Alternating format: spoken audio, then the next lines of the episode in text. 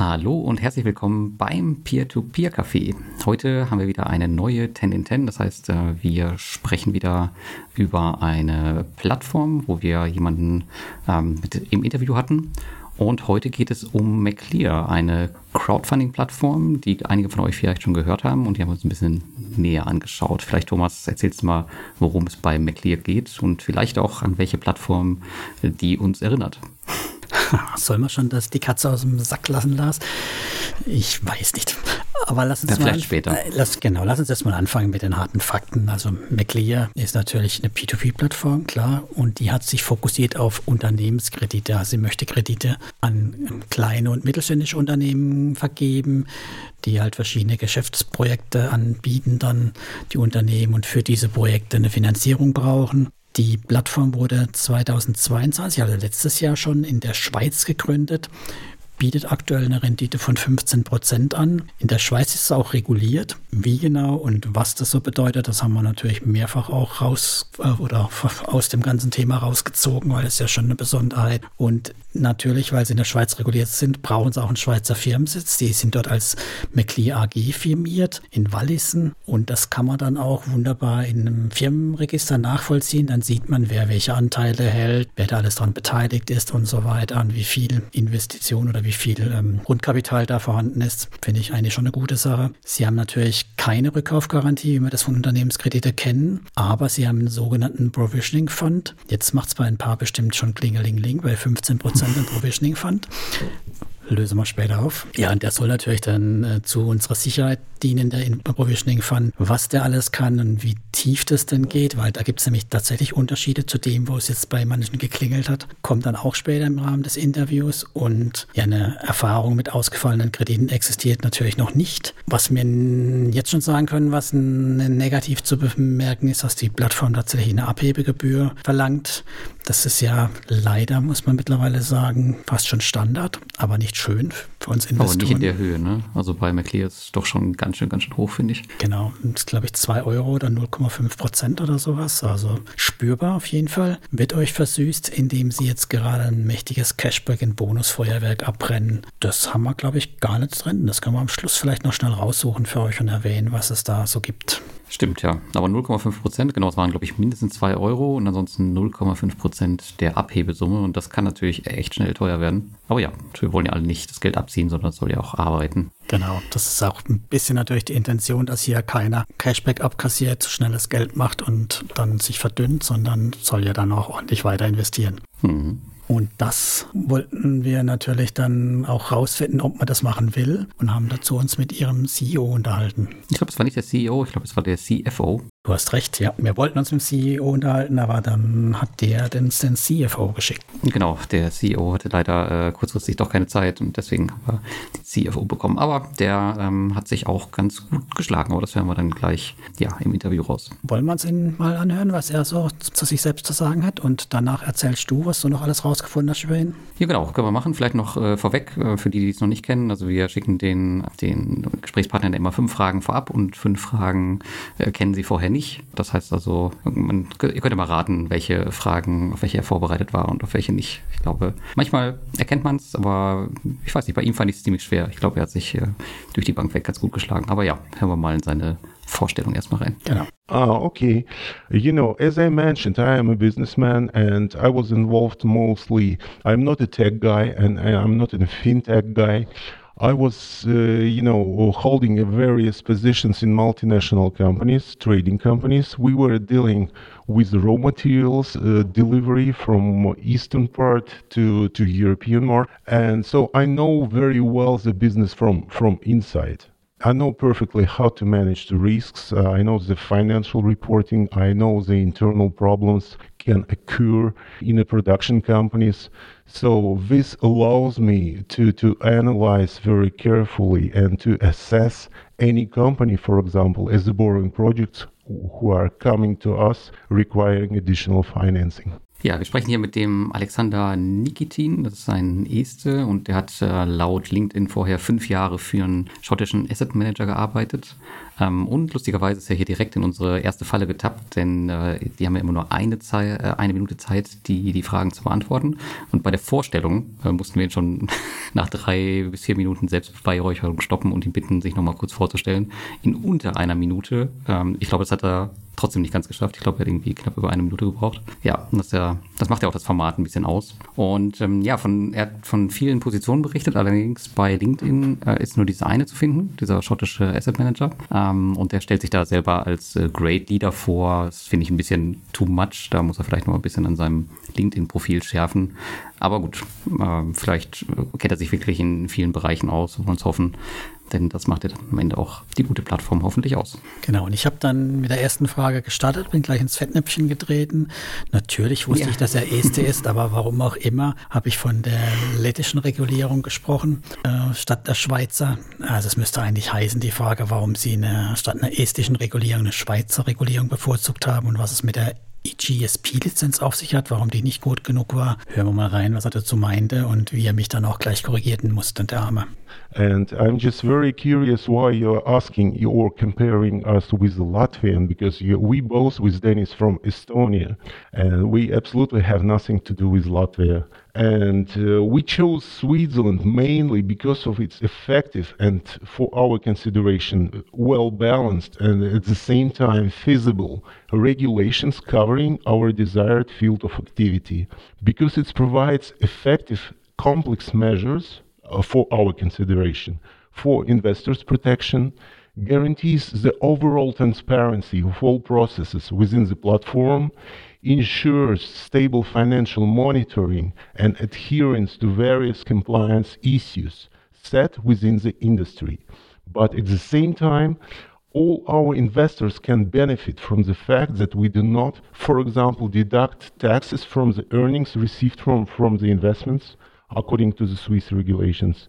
And at the same time, uh, the Swiss regulations is less bureaucratic. If, for example, we compare current requirements for you know companies applying for ECSP license in European Union, oh sorry, I can I was not able to manage it on time. Sorry. Ja, das, das, das haben wir, habe ich jetzt auch extra mal drin gelassen bei der Antwort, weil das wird sich jetzt durchziehen. Er hatte so viel so mitzuteilen, dass wir da manchmal ein Auge zugedrückt haben, mal auch zwei, aber dann ab und an mal doch rein mussten. Aber zurück zum Thema, natürlich hat er recht, äh, sind eben keine Letten, haben wir geklärt. Die Schweizer Regulierung, die ist eben aus seiner Sicht die effektivere, vor allem die gut ausbalancierte, sowohl was die Auflagen angeht.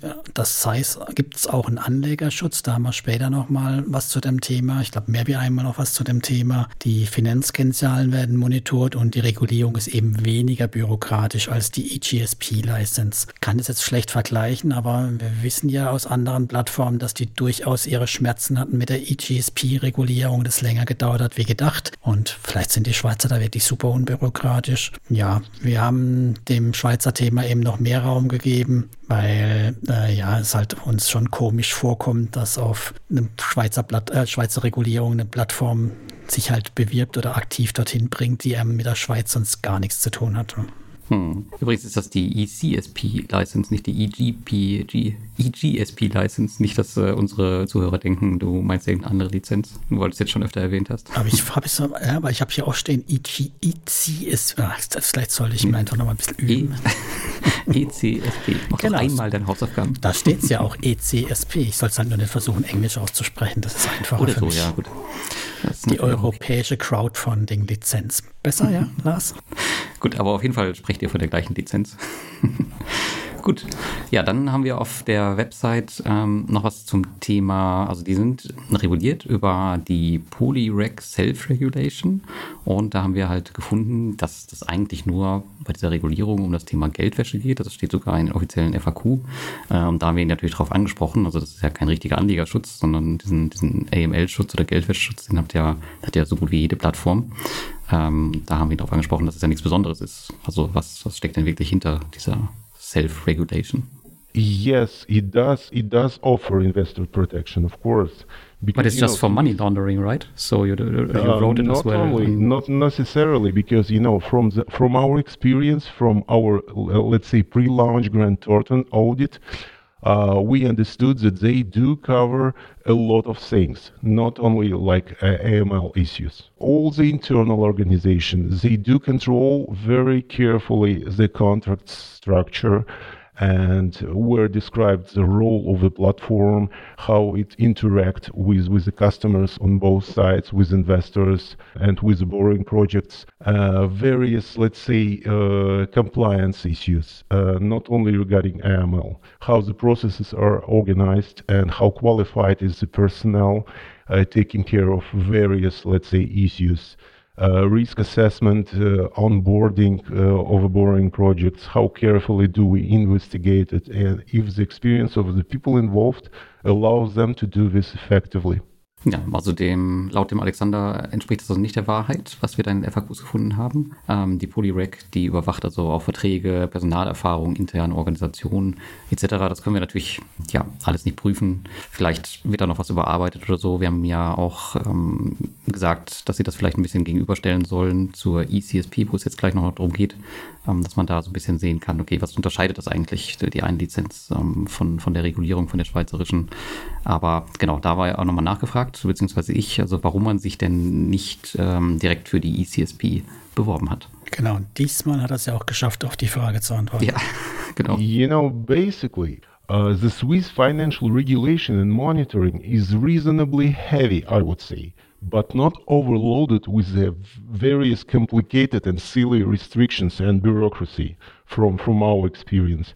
And at the same time, in its essence, it's very similar to European Union regulations covering crowdlending, crowdfinancing field. So as a member, so we, we consider that it's obviously in its essence equal to ECSP license. And because we are regularly monitored by Swiss financial authorities, and we, we can we can act as a financial intermediary of non-banking sector in and from Switzerland. And also, I have to mention that there are some specific limitations imposed by Swiss regulation. The specific limitations are described in our compliance concept and internal clients policy. They include 1 million threshold and 60 days limitation for the investors' funds to be held on McClear bank accounts at any time. And also, it's important to mention that Swiss regulations imposes very strict normative on compliance, AML, KYC, and GDPR, and also various issues to be adhered. Ja, also die Schweizer Regulierung, die sei seiner Meinung nach äh, ziemlich streng, aber eben nicht so überladen mit Bürokratie, äh, Bürokratie und Limitierung. Ähm, gleichermaßen wäre sie aber sehr, sehr ähnlich zur ECSP und sie werden wohl auch regelmäßig geprüft und sie haben als Kreditunternehmen die Erlaubnis, in und außerhalb der Schweiz äh, zu agieren. Ähm, aber sie haben, es gibt ein paar Limitierungen, das hat er nochmal genannt am Ende. Beispielsweise dürfen die keine Projekte finanzieren, die größer als eine Million Euro sind und die ähm, Gelder der Investoren, die dürfen noch nicht länger als 60 Tagen auf ihren Bankkonten gehalten werden. Wobei ich jetzt nicht weiß mit dieser einen Million, ob das wirklich jetzt eine Hürde ist, weil die können ja einfach auch Stages wahrscheinlich finanzieren. Ähm, ich weiß jetzt nicht, wie genau die da drauf mhm. gucken, ob die dann das Gesamtprojekt nehmen. Äh, ja, weiß ich jetzt nicht, ob das wirklich jetzt ein, als großer Vorteil hervorzuheben ist. Ja, ja also das Thema Schweiz hat uns halt auch ziemlich umgetrieben. Deswegen haben wir da nochmal den Finger ein bisschen in, aus unserer Sicht die Wunde gelegt. Und ich habe dann die Frage gestellt, ob nicht der Schweizer Mandel gewählt wurde, um Sicherheit auszustrahlen und hochspekulative Projekte im Ausland damit zu finanzieren. Und was er diesem Argument entgegenhalten würde. Das war eine fiese Frage, ja. Yes. Uh, first of all, I do argue against the, uh, you know, the fact that you're mentioning quite speculative projects. We do not have speculative projects. As I mentioned before, we physically and personally assess every borrowing projects we onboard very, very carefully. That's why we have a very kind of a we our processes are not fast. We very slowly and very carefully monitor for some period any project, and you know they are not they are not speculative. Regarding the Swiss shell, as I mentioned before, we took over the company dealing with uh, GRC software, and initially we planned to implement some workouts into our platform.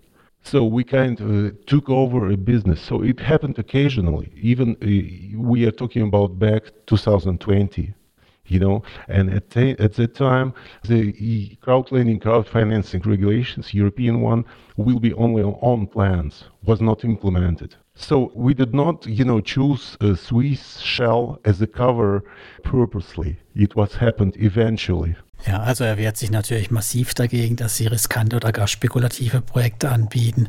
Die sind alle super handverlesen, intensiv geprüft. Wie sie das machen, da gehen wir später auch nochmal drauf ein. Und ja, wie genau und sowas, also das haben wir dann auch nochmal als Frage, weil das ist ja schon dann das Zentrale, was heißt denn prüfen und handverlesen. Aber damit hat er mal das Thema spekulativ äh, ad acta gelegt und dann natürlich nochmal das Schweizer Regulierungsthema. Dann will er sich auch verbieten, der es irgendwie äh, zufällig gewählt wurde oder gar aus äh, Täuschungsgründen, sondern die haben sich natürlich absichtlich rausgesucht, weil da, wo sie geplant haben, es wohl noch keine fertige europäische Lizenz gab, 2020.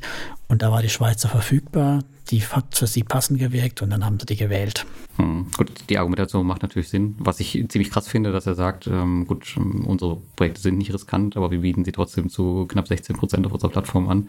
Das, naja.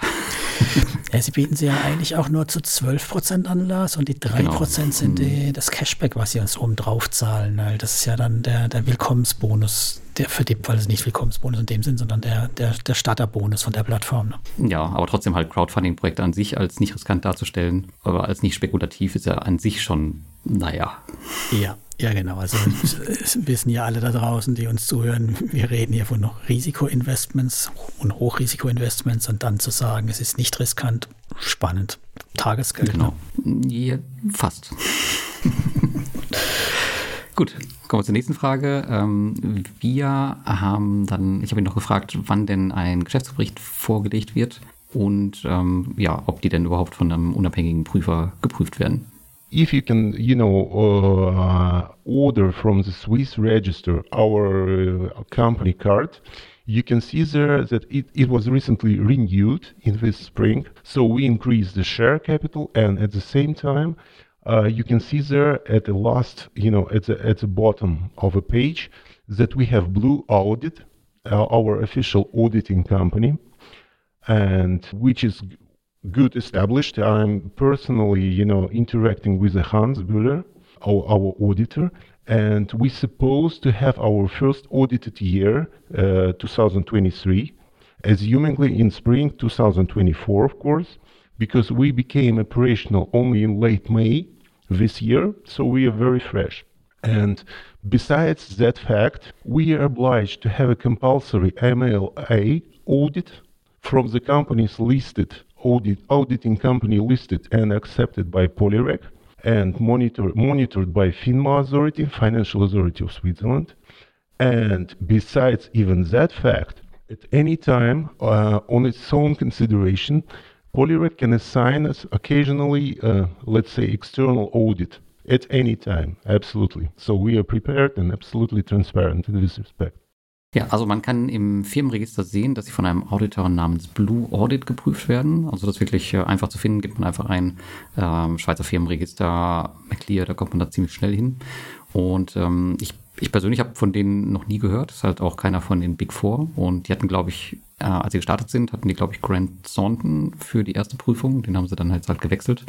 Und das erste Prüfungsjahr, das wird jetzt 2023 sein. Da gibt es jetzt aktuell natürlich noch keinen Geschäftsbericht. Und ich glaube, Thomas, da musst du nochmal deinen Steckbrief auch ähm, korrigieren. Die sind ja erst gestartet 2023 im Mai. Ähm, ich glaube, du hast eben gesagt 2022. Ja, da ist die Firmengründung gewesen. Ja, gut, aber, das, ja, ja, ja der, du konntest noch nicht investieren 2022. Da hast du durchaus recht, ja. Genau, und ähm, ja, er meinte noch, es finden auch zudem äh, regelmäßige AML-Prüfungen der Regulierungsbehörde statt und auch die Polyrec selbst, diese Selbstregulierungsbehörde, äh, was auch immer, was dahinter steckt, kann McLear zu jedem Zeitpunkt prüfen, ähm, wohl auch äh, ja, ziemlich spontan. Also, und er hat dann nochmal hervorgehoben am Ende, dass die Plattform halt aus seiner Sicht ähm, vollständig äh, transparent transparent sei. Ja, es hat er uns auch nochmal nachgereicht, dass es eben wohl eine, eine, jährliche Revision gibt und in diesem Rahmen dann nochmal die Aufnahmebedingungen. Und da gehört eben auch das Thema, sind sie noch oder sind sie überschuldet, haben sie eine vernünftige Dokumentation, gibt es eine Buchführung,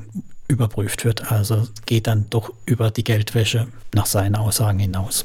Mhm. Genau. Und dann ging es natürlich vom Thema her nochmal rein in den Punkt Unternehmenskredite. Ne? Also wir haben ja nicht nur wir, bestimmt auch einige unserer Hörer haben nicht nur positive Erfahrungen mit Unternehmenskredite gemacht, die Werbung für tolle Projekte hatten, die uns allen gefallen haben. Ich sage nur Yachten und Ferieninseln und Domizile. Und da geht es natürlich dann los. Wie stellen Sie denn sicher, dass die Projekte und Firmen auch existieren und die Kreditnehmer auch ihren Kredit zurückzahlen können? Ja, da hat er schon ein bisschen vorgegriffen auf eine Frage, die er von uns im Vorfeld geschickt kriegt wird, hat. Aber das hört er jetzt gleich selbst. Our approach is quite different from I do not really know how the you know other our competitors, other platforms, for example, uh, a lot of people compare us with the Crowdester.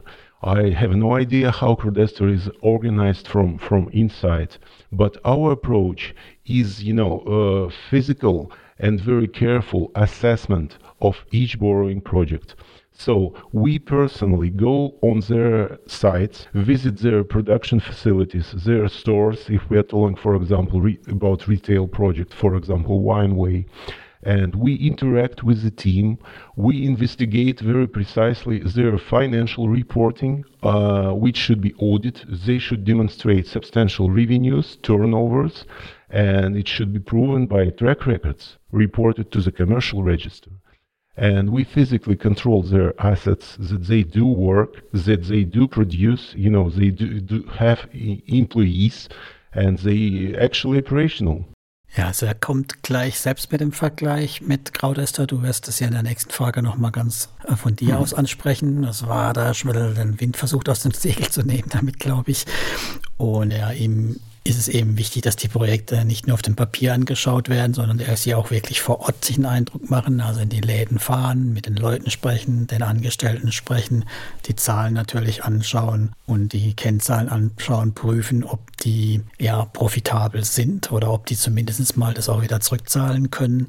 Also ob da eine gute Aussicht darin besteht, dass der Kredit dann auch bedient wird am Schluss. Und ich wollte dann aber auch nochmal wissen, ob Sie dann wirklich dann vor Ort hinfahren und sich das angucken. Da habe ihn dann nochmal dazu gefragt. Kleine Nachfrage. Of course, exactly. This is our approach. We personally control everything. We personally go there. We are very small. This is exactly what I'm trying to explain to you. We plan to grow, but at the moment we have only just two of us as the initiators, as the directors, and we have our risk assessment manager and uh, our project manager. So just four of us at the moment, besides our AMLA, AMLA officer and our accountant. I mean, just operational team. Ja, also hat nochmal versichert, die fahren auf jeden Fall persönlich hin. Und sie sind halt noch ein kleines Team. Ich weiß nicht, ob jetzt die beiden Gründer nur hinfahren, ob sie zu viert hinfahren oder einer von denen immer hinfährt oder wie sie das aufteilen. Ich denke, der, Money Laundering Manager, der AML Manager wird nicht hinfahren. Das macht vermutlich, obwohl, da könnte auch hinfahren, gucken, ob das eine, was auch immer für eine Bude ist, die die, Wäschekörbe voll Geld vorne reinschiebt. Ja.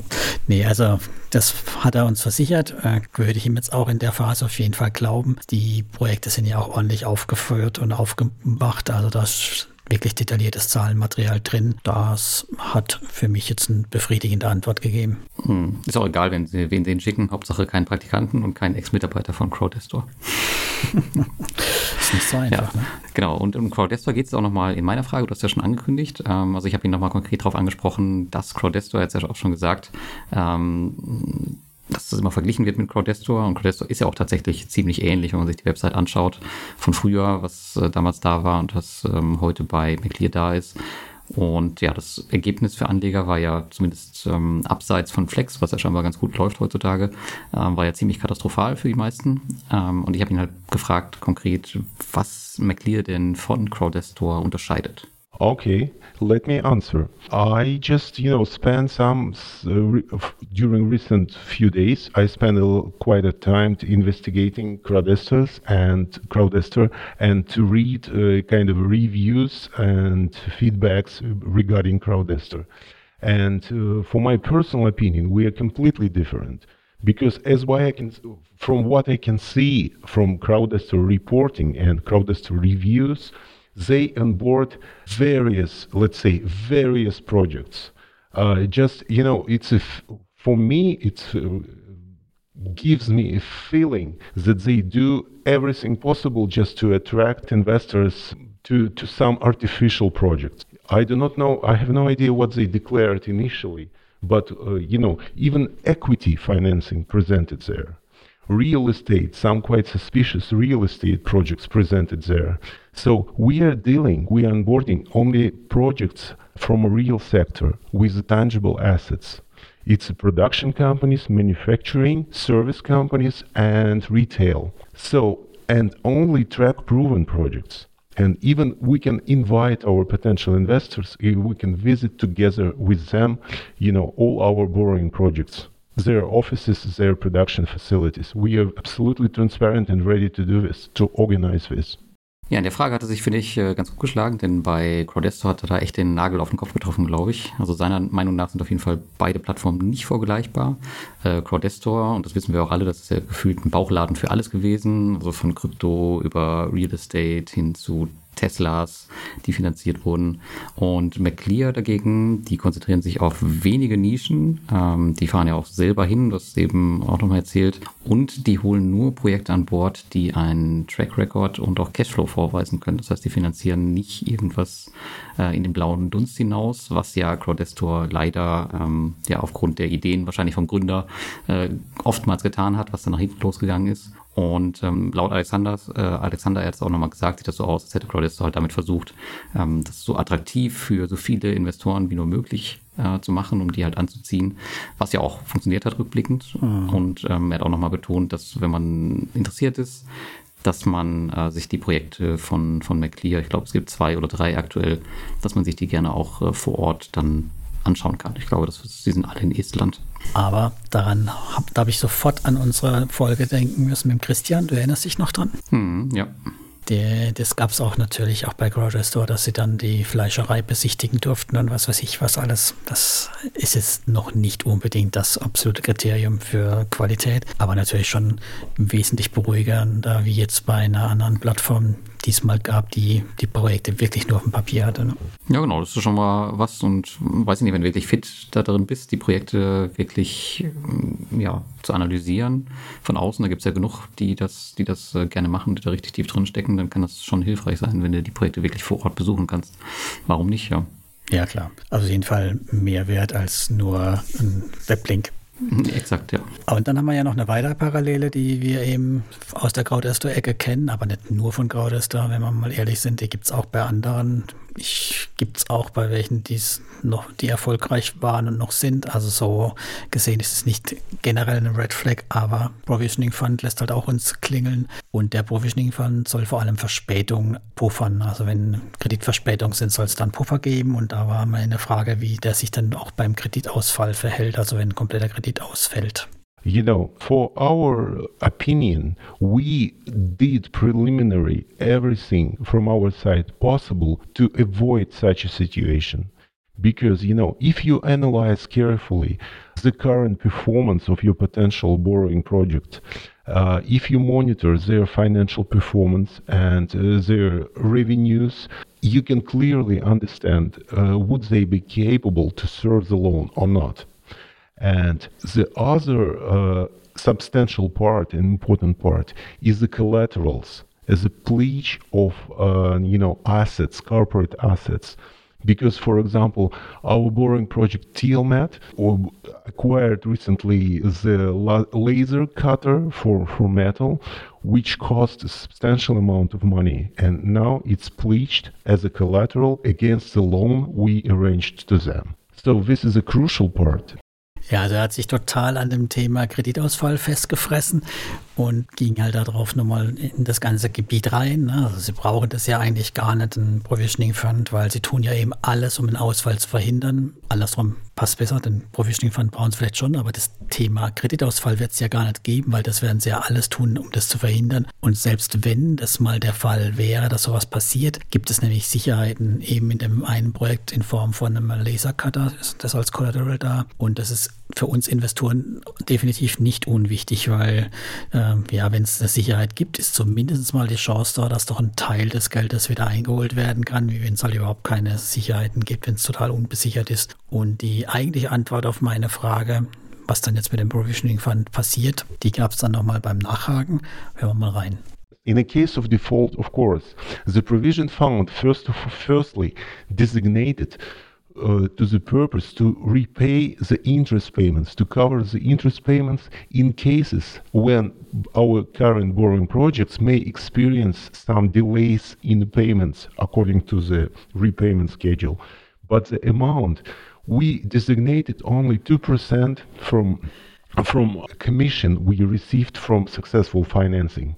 So in total, our commission is 6%, and two of them we give away to provision fund. And the remaining four, we just, you know, give away to our investors currently for promotional purpose. It's absolutely obvious currently that the amount collected, accumulated in the provision fund is not able to, to, to cover the principal amount. It's, uh, it's eventual and we we have to wait until uh, the provision fund will will rise, which will happen only if we have like a large number of borrowing projects, of course, successfully funded.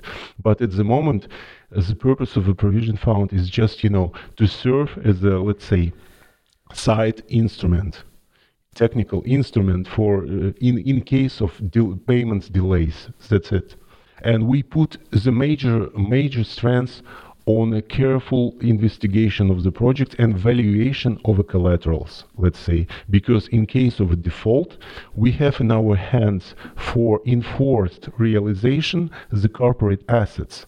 And all the funds recovered will be distributed proportionally to all, between all participating investors. So, jetzt haben wir uns mal drüber unterhalten, was der Ding nämlich überhaupt tut, und zwar eigentlich nur die Verzögerung von Zinszahlungen abpuffern. Dafür ist er da und eben nicht für mehr. Dann erklärt er uns nochmal, wie sie den Fonds füllen wollen, weil im Moment ist er nämlich noch gar nicht gefüllt oder ziemlich leer. Der wird nämlich über eine zweiprozentige Kommission und über die Gebühren gefüllt. Also je mehr Projekte finanziert sind, desto eher wird der Fonds voll und dann ist er auch ein echter Puffer. Und da haben wir nämlich auch den größten Gegensatz. Der Fonds ist eben nicht für die Kreditsumme in keinster Form da für die Rückzahlung, sondern nur für die Zinspuffer und die Kredite sind aktuell alle endfällig, dann funktioniert das auch ganz gut. Das heißt, wenn unter dem Jahr halt irgendwie die Zinsen dann mal doch nicht bei einem kämen, dann wird es halt irgendwie bis zum Ende des Jahres gut gehen. Und dann, wenn der Kredit fällig wird, dann gibt es halt eben die Collaterals und da er nochmal erklärt, wie das dann halt ist. Wenn es dann doch mal einen Ausfall gäbe, dann wird halt natürlich, wie man das ja auch erwartet, gleichmäßig an alle Kreditgeber, Einnehmer, Ergeber dann das, was eingetrieben wird, verteilt und vom Provisioning Funds eben wird nichts genommen. Das war's. Und so macht das Ganze, finde ich, auch Sinn, als Puffer und eine gleichmäßige Zahlung damit zu erreichen. Das ist okay. Ja, macht auf jeden Fall auch Sinn und haben sich wohl Gedanken drüber gemacht. Ich glaube, dieser Provisioning Fund von Crowdesto, jetzt mal zum Vergleich, der war ja dafür gedacht, ähm, mehr abzupuffern. Aber da wurde ja auch was eingesammelt, aber ich glaube, der wurde niemals gezogen, oder? Weil so viele Projekte direkt äh, gleichzeitig in die Grütze gegangen sind, dass das nie dazu kam, oder? Das Geld haben sie sich wahrscheinlich eingesteckt, weiß ich nicht. Ja, es war wahrscheinlich eine Zahl auf der Website und schon lange ausgegeben. Hm. Aber das ja, ist natürlich nur Guessing. Ja, aber gut, dass das, äh, dass das Konzept jetzt vielleicht besser funktionieren kann, äh, das sollte schon von der Grundlage her klar sein. Gut, äh, dann haben wir über die hohe Rendite gesprochen, weil aktuell kann man ja bis zu 16 Prozent, glaube ich, auf der Plattform bekommen oder 15,9 oder sowas. Und da wollte ich natürlich von ihm wissen, wie das Ganze überhaupt finanziert wird und warum die Rendite so hoch ist. Yes, it's very simple and it's very logical from our point of view. We decided with Dennis to do this consciously and purposely because we clearly understand in order to pro- promote our platform, uh, we either have to pay thousands of euros or even 10,000 of euros for Google AdWords, for native, uh, let's say, advertising, or we can choose the other way, just to, to motivate our investors and according to our, let's say, analysis of our competitors, for example, you know, uh, rocketing high five company providing the, the loans, uh, the consumer loans. Uh, we have to be simply competitive to them. And we clearly understand that you know our borrowing projects they cannot you know afford paying such a high percentage to to investors. So we are adding, just simply adding from our corporate revenues, from our other earnings, some funds, and we are until we're able to do this. Why? Because at the moment, you know, uh, the amounts are very slow. In order to, until we reach, let's say, a number of thousands of investors or a bit over, we close the program definitely. So we can simply afford, we cannot afford paying such a high bonuses. Ja, also laut Ihrer Analyse sind Sie jetzt äh, bei, mit Ihren Projekten und Zinsen jetzt nicht konkurrenzfähig zu ganz simplen Konsumentenkreditplattformen. Witzigerweise hat er High Five da als, als Überflieger irgendwie genannt. Keine Ahnung, wie er da drauf kommt. Wahrscheinlich, weil die recht hohe Zinssätze anbieten. Ich glaube auch bis zu 16 mhm. Prozent oder so. Hatten sie mal, ja. Ja, vielleicht hat er Ländermarke noch nicht gesehen mit Credits da, aber gut, das ist ein anderes Thema. Wollen wir immer nicht empfehlen. Ähm, ja, also die, auf jeden Fall sagt er, die haben die Rendite, die äh, haben sie jetzt aus ihrem eigenen Budget erhöht, solange bis die Plattform genug Investoren hat und von sich, äh, von, von sich aus läuft. Äh, aber er hat zwar gesagt, dass das Geld von ihnen kommt, aber er hat nicht so richtig gesagt, woher. Und da habe ich dann auch nochmal äh, ein bisschen genauer nachgefragt. No, from from the from the company earnings I mentioned, from from the revenues, from the other revenues of Maclear, because we provide additionally uh, some some some services, consultation, feasibility study, business plan preparation, you know, and we we we receive some substantial earnings. Not not really substantial, but allowing us to to you know to subsidize, uh, let's say, the marketing. Also das Budget, das kommt davon, das kommt wohl aus der McLear Group, wo sie noch andere Tätigkeiten betreiben, äh, unter anderem Beratung, vielleicht auch für die Firmen, mh, hm, wo sie dann, dann auch Investoren versuchen, weiß man jetzt nicht genau, was sie da machen. Und das scheint wohl zu reichen, um zumindest die Rendite dann ein bisschen zu erhöhen, solange bis das Thema von sich aus läuft, wenn das denn irgendwann von sich aus läuft, überhaupt. Genau, dann noch ein Thema, was uns ja auch immer wieder betrifft, das Thema Stufenkredit, das sehen wir ja überall. Also, dass die Projekte eben nicht auf einmal finanziert werden, sondern in zig Pakete gepackt werden. Und äh, das ist auf ihrer Plattform halt auch gegeben. Und wenn man da ein bisschen diversifizieren will, ist es halt schwierig, weil im Moment gibt es nämlich drei richtige Projekte, die in einigen Stufen daherkommt. Und da war natürlich die ketzerische Frage, ob sie das jetzt halt machen, damit es schneller so aussieht, als ob was finanziert wird und ob sie es anders nicht finanzieren bekommen, was so der Grund ist. Und dann hören wir mal rein, was er dazu zu sagen hat. Yes, of course, uh, we we and we we aware about this concern, and we definitely we plan to to list more projects by the end of this year. We have two already uh, in the final stage of approval, but you know, due to the fact that we very carefully onboard them and we very slowly and very precisely analyze them, you know, this will not happen. It's not happening very fast, unfortunately. And why we financing the stages?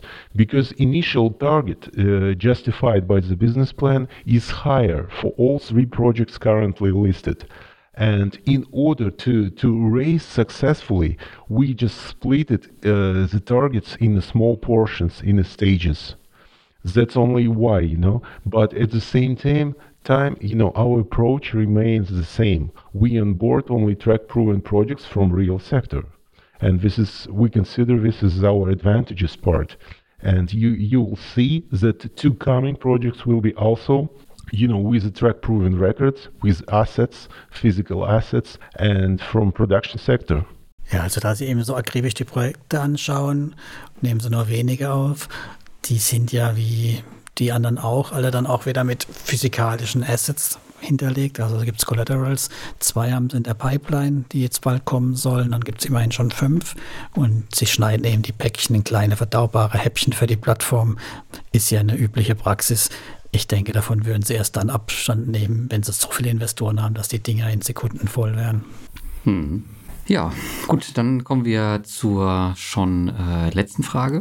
Hm, und da haben wir ja ihn noch gefragt, was wir von der Plattform 2024 erwarten können und was die Ziele von MacLear sind. Ähm, und haben ihn dann noch einmal geraten, dass sie ein bisschen vorsichtig sein sollen mit Versprechungen. äh, oh, ja. Das hat ja auch der Ländermarkt schon mal gemacht mit dem Zweitmarkt, der da nie gekommen ist und auch, glaube ich, heute noch nicht da ist. Ich, ich weiß, dass er heute noch nicht da ist. Ähm, mal gucken, was er dazu gesagt hat.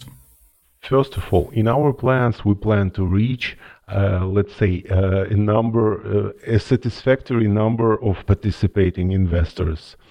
Because, you know, we spend such a lot of time and efforts and finances, you know, to, to reach this goal.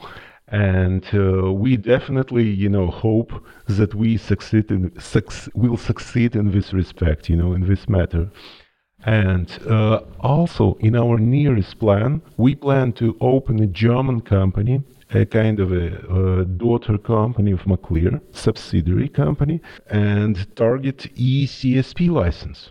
Because, you know, because we we are you know targeted to be fully qualified according to the European Union regulations. So in this case, we have to have a European company, Europe-based company, and we'll be applying for this license.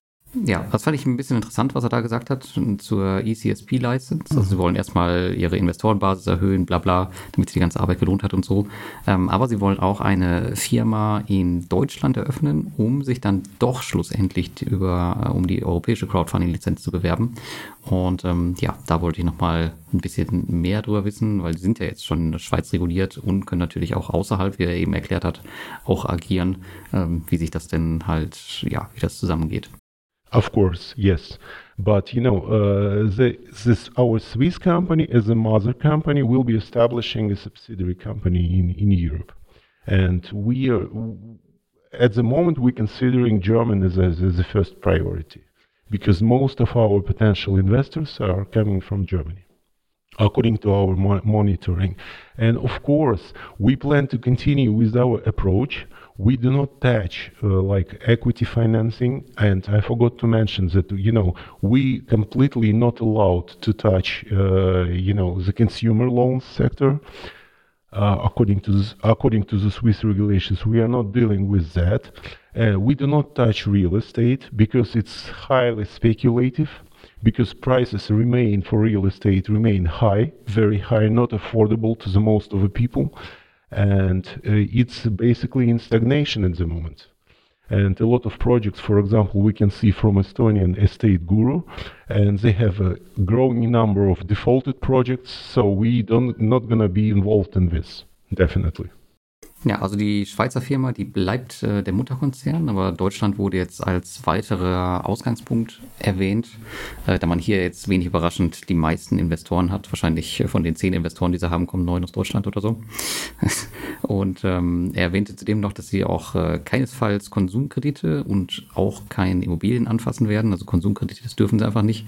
Und Immobilien, überraschenderweise, ähm, hält er für viel zu riskant aktuell und hat auch nochmal indirekt Grüße an Estate geschickt wo ja, die ja gerade mit Ausfällen ähm, zu kämpfen haben. Ja, und so schließt sich eigentlich der Kreis zu dem, was er eben gesagt hat, weil er meinte ja, die haben erst die Schweizer Lizenz gewählt, weil es die ECSP damals noch nicht gab und jetzt über den Umweg, äh, wo sie jetzt halt äh, sich am etablieren sind und gestartet sind, wollen sie sich dann da doch noch äh, die ECSP holen und das wäre für sie auf sicher, wäre wär das sicherlich dann am Ende eine gute Sache, weil die CSP ist natürlich jetzt deutlich bekannter als diese Schweizer Polyrec äh, Self-Regulation. Hm, klar. Ja, gut, würde ich sagen, kommen wir noch zu einem, zu einem kleinen Fazit, oder? Auf jeden Fall. Ja, also ich glaube, der, der Alexander, der hat sich äh, ganz gut geschlagen, hat auch souverän abgeliefert, äh, auch bei den Fragen, die er jetzt nicht äh, im Vorfeld kannte. Äh, ja, einzig das LinkedIn-Profil, da haben wir drüber gesprochen. Das müsst ihr vielleicht mal so ein bisschen pflegen, dass es nicht so ganz so pushy wirkt. Ähm, aber auf jeden Fall versucht McClear wohl ein paar Dinge anders zu machen und hat, äh, wie wir schon gehört haben, viele gute Ansätze mit dem Provisioning Fund, das fand ich zum Beispiel ganz gut. Ähm, und dass sie sich halt auch auf viele Nischen spezialisieren, äh, auf einige wenige Nischen spezialisieren wollen. Und ähm, das finde ich echt eine gute Sache. Sache. Aber jetzt wird natürlich viel davon abhängen, ob die es halt auch schaffen, ein paar Investoren auf die Plattform zu bekommen, hm, weil ich meine, die müssen die ganze Scheiße ja auch finanzieren. Das, und das, sie haben, die haben ja eben gesagt, also das geht ja einzig über ihre Beratung oder was auch immer sie da parallel machen und nagt wahrscheinlich auch eine Motivation, wenn das jetzt irgendwann äh, dann nicht funktioniert. Und natürlich müssen sie auch einen Track Record vorweisen. Das heißt, die Projekte, die sie jetzt auf der Plattform haben, die müssen natürlich auch laufen. Wenn eins von den drei Projekten dann direkt ausfällt oder so, dann ist das Thema natürlich auch schon durch. Und die Rendite, die ist natürlich der Hammer, ja, mit den 16 Prozent, ähm, vor allem wenn das wirklich stimmt. Also er meinte ja, die Projekte sind nicht so risky, wie sie jetzt dargestellt sind. Ähm, die sind alle so super sorgfältig ausgewählt. Wenn das wirklich stimmt, wie er sagt, dann wäre das natürlich ähm, ziemlich, ziemlich cool. Aber das wäre ja nicht die erste Plattform, die auch mit hohen Renditen wirbt und diese dann ähm, nach den äh, Erfolgen, wenn sie den haben, dann später auch auf ein normales Niveau senkt. Und davon können wir jetzt auch ausgehen. Also wenn man hier auf jeden Fall investieren möchte, dann sollte man es wahrscheinlich jetzt tun. Ähm, wenn die dann demnächst äh, entsprechenden Track Record haben und wirklich ein paar erfolgreiche Projekte, dann werden die wahrscheinlich keine 16 Prozent mehr anbieten. Haben sie auch sehr transparent gemacht. Das finde ich schon sehr fair, weil die schreiben ja schon eigentlich die Rendite hin, die man, also diesen, naja, ob das wirklich die Rendite ist, aber das, was sie normalerweise durchreichen würden an Investoren, schreiben sie ja hin. Plus eben nochmal das, was sie drauflegen. Und damit kommt man halt auf die 16 Prozent, ne, wenn man sich die Projekte anguckt. Da steht nämlich dann dabei 12,9 plus 3 Prozent McLear-Bonus. Also das würde dann eigentlich nur 12,9 Prozent uns bringen, was ja eigentlich auch nicht schlecht ist. Ne? Aber die knapp ja. 16 Prozent, die gibt es halt nur, weil in Anführungszeichen McLear jetzt hier auf ihren Teil verzichtet an dem Ganzen. Hm. Und ich glaube, diese Projektbeschreibung, die müssen wir nochmal als Highlight herausheben, weil die sind wirklich, finde ich, äh, ziemlich gut gemacht mit hm. vielen Informationen, auch über den Cashflow der Firmen. Da haben sie sich echt viel Mühe gegeben. Und genau, die Transparenz, die zieht sich ja auch durch die ganze Seite durch. Ja, wenn das also stimmt, was sie da schreiben, dann ist es dann schon eine ganz coole Sache geworden. Ja, äh, ich selbst habe jetzt nur ein paar Testgelder da investiert, also jetzt nichts äh, Ernsthaftes und ich werde die Plattform auch jetzt erstmal nicht in mein Portfolio aufnehmen. Ähm, aber es gibt ja jetzt das ähm, P2P-Kredite äh, Las Vegas Community Portfolio. Da, wenn McLeod da natürlich reingewählt wird, dann werde ich ein paar mehr Euro da investieren. Aber es gibt aktuell einfach äh, viel zu viel spannende und etabliertere Plattformen als dass ich da jetzt hm, ja wirklich substanziell viel Geld investieren würde. Also da schaue ich mir das Ganze erstmal von außen an und gucke mal, was passiert. Genau, und ich habe ja auch sehr skeptisch auf die Plattform zuerst reagiert. Ich finde auch, das Design ist mir zu, zu knallig, wie sie das aufgemacht haben mit dem Schwarzen, dem Dunkel in Dunkel. Also Geschmackssache. Aber Dark Mode ist doch der Bringer. Da, ja, Dark Mode ist der Bringer, aber die ist, äh, überall blinkt und ist es bunt. Das ist mir halt ein bisschen too much. Aber das ist ja auch nur die eine Seite. Wichtiger ist ja der Inhalt. Und ich muss sagen, nach dem Gespräch dann auch habe ich tatsächlich nochmal ein paar Euro mehr überwiesen weil ich dann jetzt in das eine Projekt tatsächlich 501 Euro investieren werde, denn es gibt nämlich extra 30 Euro pro 500 Euro, die man investiert, Cashback. die nehme ich mit und ich spekuliere darauf, dass sie bei den ersten Projekten eine sehr sorgfältige Auswahl macht, treffen und diese dann auch problemlos zurückkommen. Das ist nämlich auch die Erfahrung, die wir ja gemacht haben aus früheren Plattformen, egal wie gut die waren. Ähm, die ersten Projekte haben eigentlich fast überall funktioniert. Ich kann mich nicht erinnern, dass es irgendwo nicht funktioniert hat die ersten paar Projekte, die sind immer geflutscht. Und wenn es mal was Schwieriges war, dann ist es danach, hat es dann angefangen zu stocken. Von daher werde ich das probieren, ob das auch so ist. Und ich gehe eigentlich davon aus. Also ich glaube nicht, dass er uns Quatsch erzählt hat. Also für mich sieht das ziemlich stimmig aus. Wie du sagst, die Projektbeschreibungen gehen ja runter bis zur Steuernummer. Also da kann man wirklich Research machen, wenn man das noch möchte und vertiefen.